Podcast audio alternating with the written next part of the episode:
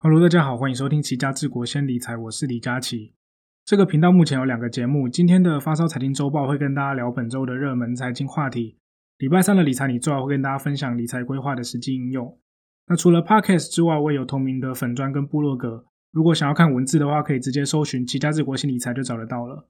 如果你喜欢这个节目的话，可以给我五颗星，也可以在 Apple Podcast 下面留言给我。你可以问我跟理财有关的东西，或是有什么想听的主题，也可以跟我说。因为这个节目才刚开始，所以听众不多。如果你身边有对理财有兴趣的朋友，也可以分享给他们听。那资讯栏有抖内的连结。如果你现在在星巴克排队买咖啡的话，转头离开，把咖啡钱省下来抖内给我。好了，那我们就进入本周的主题吧。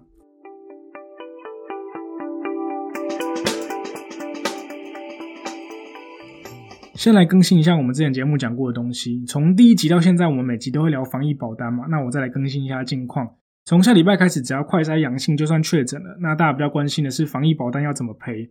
产险公司有出来说明了，他不可能拿这个快筛来当证明。的确啦，如果用快筛当证明的话，你也无法分辨真伪嘛。所以需要诊断证明才可以理赔。但问题就出来了嘛，现在就是医疗量能不够，所以快筛阳就等于确诊。他们希望你轻症就在家，不要再跑去验 PCR。那这样的话，你轻症在家隔离完，说不定出去就已经转阴了。那你要怎么证明你曾经确诊过？所以这东西还有得吵了。我们下礼拜再来看看会变成怎么样。我们在上礼拜 EP 四的时候聊到股东会纪念品，那王品的今年公布了送出价值三千块的大礼包，跟往年一样啊，还是有很多满千折百，就是你还是要消费他才会给你折价。其实王品制造真的是很厉害，毕竟餐饮业毛利这么高，你来消费给你一些好康，它其实还是很赚啊。不过在上个月底就已经停止过户了，所以你各位要买来不及了。至于上礼拜聊台股的时候，有聊到润泰新股利配发率八十七趴是九年来新高。消息公告之后，直接锁涨停锁死，那润泰全跟着涨停。就润泰全礼拜三的时候公布现金股利只发五块，殖利率只有四趴，配发率只有二十二趴，是五年的新低，搞得润泰全跌停，润泰新也跟着趴。你上礼拜看润泰新发这么多，赶快去买润泰全了，现在全部被套死。所以光头王真的很厉害，你想要从他身上捞点钱，只会被他坑而已。好了，那我们就进入本周的第一则新闻。费德升息两码，六月缩表，鲍尔对升息三码浇冷水，道琼应声飙。美国联邦准备理事会在台湾五日凌晨两点宣布升息两码，联邦资金利率目标区间调高到零点七五帕到一帕之间，符合市场预期，也是两千年五月到现在的最大升息幅度。至于市场担心的升息三码，费德的主席鲍尔则暗示并未考虑。联总会并表示，从六月开始逐步缩减资产负债表。那费德这次的会议受到极大的关注，五月升息两码已经是市场的共识了，所以大家重点放在会后的谈话。我帮大家整理了这次会议的五个重点。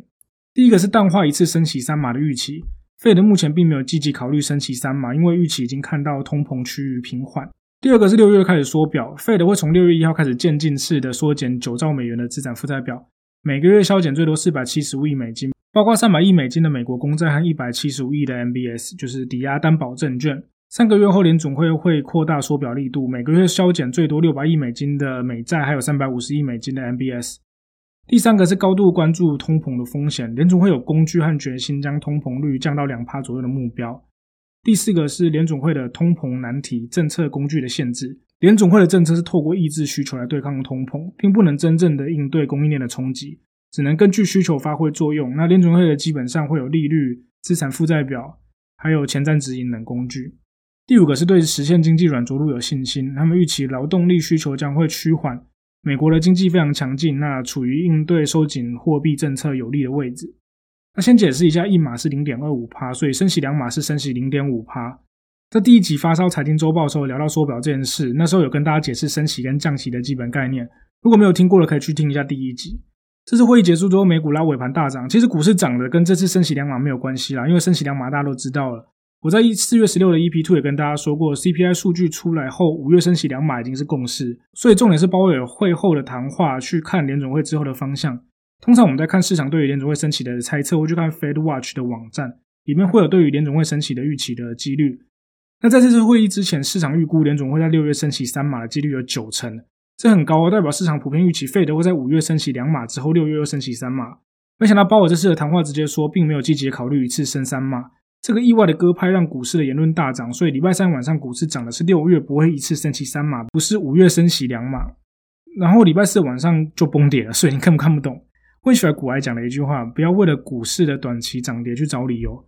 礼拜三晚上大涨，隔天新闻说因为六月不会一次升息三码，那礼拜四大跌新闻说因为联总会升息两码，靠腰嘞，同一件事情涨你也可以讲，跌你也可以讲。所以还是要看趋势啦，不要为了短期的涨跌去找理由。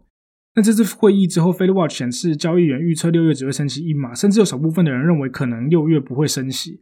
但这个变来变去啦，等到下次开会之前再看会比较准。那我们在 EP One 的财经周报那时候的新闻是说，最快五月缩表上限是九百五十亿美金。那这次开奖结果是六月才要开始说，而且原本是预期直接要缩九百五十亿的，但是 Fed 决定用渐进式的方式。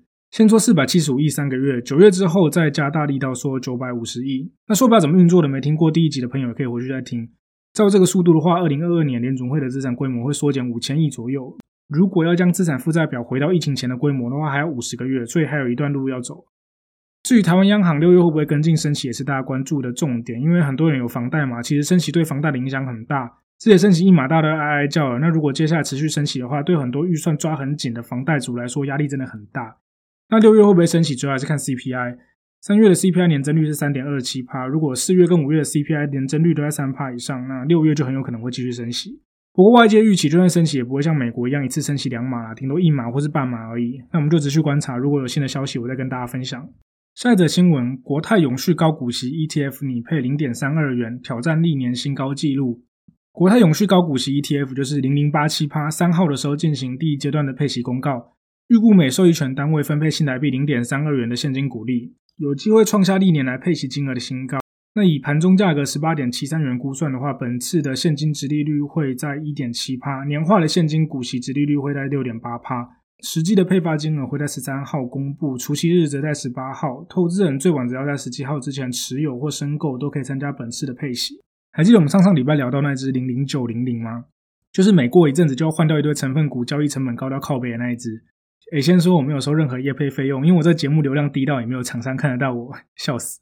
那我上次聊零零九零零，跟这次聊零零八七八，单纯是因为他们的讨论度很高，不是说我特别看好他们或者想要吐槽他们。我先介绍一下零零八七八，零零八七八的中文是国泰永续高股息 ETF，从名字来看就是国泰发行的，然后选股策略是挑高股息，然后符合 ESG 永续概念的。在二零二零年的七月的时候发行，现在已经是台湾第四大的 ETF，仅次于零零五零零零零五六跟 MSCI 的台湾 ETF。先简单讲一下什么是 ESG，ESG 是这几年很夯的话题，中文叫永续投资。ESG 这三个字分别代表环境保护、社会责任跟公司治理。简单来说，你要符合 ESG 的话，你就是要有道德的公司啊。那环境保护就是你要环保爱地球嘛，你要节能减碳啊。如果你偷排废水就不 OK。那社会责任就是你要注重公众利益，还有劳工安全。那血汗工厂或是台湾的远洋渔业那种虐待外劳的就不 OK。公司治理就是内控要好，公司要透明。那这几年很多基金跟 ETF 都要跟 ESG 扯上边，好像名字有 ESG 的就会大卖。但你去跑回测就会知道，ESG 跟同类型的其他指数或是 ETF 来比，并没有比较厉害啦。换句话说，你要买基金或 ETF 的时候，可以直接忽略 ESG 这三个字啊。那要被零零八七八选进去的股票有三个条件：第一个是 ESG 评级在 BB 以上；第二个是市值大于七亿美金，同时过去四个季度的 EPS 要大于零；第三个是直利率要前三十大。那零零八七八的股东人数快要四十七万人了，规模高达六百四十亿。高股息这种符合台湾的尿性，加上跟风必备的 ESG，绝对卖到下下叫。上上礼拜介绍零零九零零，说是零零五六的强敌嘛？那其实这个零零八七八刚上的时候，也被誉为是零零五六的强敌。妈的，到底是多强？我们就来比比看。我把零零五六跟零零九零零还有零零八七八拿来比一下。那因为零零九零零是去年十二月才上市的嘛，所以我们就来看今年到现在的表现。今年股市都很惨嘛，所以三档都是负的。零零八七八年初到现在只负了零点六八个 percent，零零五零负四点四四 percent，零零九零零负十点八四个 percent。那你知道可以叫零零九零零去吃屎吧？我把零零五零拿进来比较的话，零零五零是负的十点二四帕，还跌的比你零零九零零少，所以这种粪东西不要买啊。那我们把零零九零零踢掉之后，把时间再拉长，从二零二零年七月零零八七八上架之后来做比较，零零八七八的绩效是三十一点七帕，零零五六是二十一点五三帕。所以这两只高股息的比起来，零零八七八的绩效表现好上许多。那除了绩效一下，我们来探讨一下零零五六跟零零八七八的差异。这两档最大的差异还是选股逻辑的不同。零零五六主要是从台湾五十跟中型一百这一百五十档股票里面，根据汤森路透资讯库分析师预测的现金股利值利率排名，挑出前三十名当成分股。那零零八七八刚刚有说过要符合 ESG 的挑选条件，然后以过去三年平均年化值利率的前三十名当成分股。所以零零五六是预测未来，零零八七八是参考过去的表现。虽然零零八七八成立的时间比零零九零零还长啊，但也是一档成立不到两年的 ETF。所以就算过去两年它的绩效比零零五六好，也不代表未来会持续如此。所以零零五六跟零零八七八选哪一个？两个我都不会选，我会选零零五零，因为我觉得买 ETF 就是要买追踪大盘的 ETF 嘛，不要太多经理人操盘的因素夹杂在里面，而且时间拉长的话，绩效实在差太多了。零零五六主打高值利率，不代表它是高报酬啊。今天 A 股票你买一百块，它发五块的股利给你，值利率五趴。明年的时候涨到两百块，B 股票你也买了一百块，它发二十块的股利给你，值利率二十趴。明年的时候它没有涨，是一百块，你要买哪一个？A 股票的值利率五趴，B 股票的值利率二十趴，你要买 B 股票吗？不会嘛，因为一样的成本，A 股票赚了一百零五块，B 股票只赚了二十块，那你还要跟我靠腰退休需要稳定的现金流，所以你要选值利率高的吗？而且你要考虑股利会课税，但资本利得不课税。那 ETF 要怎么挑？我在之后的理财里做要跟大家分享。今天讲这个是因为我意外发现零零八七八其实表现的还不赖啦，所以你真的很喜欢高股息的东西，你可以考虑看看这只，而不是奋到爆的零零九零零。然后你要领它的配齐的话，五月十七之前买都还来得及。下则新闻：马某被抓，央视报道害惨阿里。大陆央视三号的九点新闻报道，杭州市国家安全局四月二十五号对马某以危害国家安全活动采取刑事强制措施，引发外界对号入座是阿里巴巴的创办人马云。港股五一节后首日开市，阿里巴巴股价就一路下滑探底，最多跌超过九点四个 percent。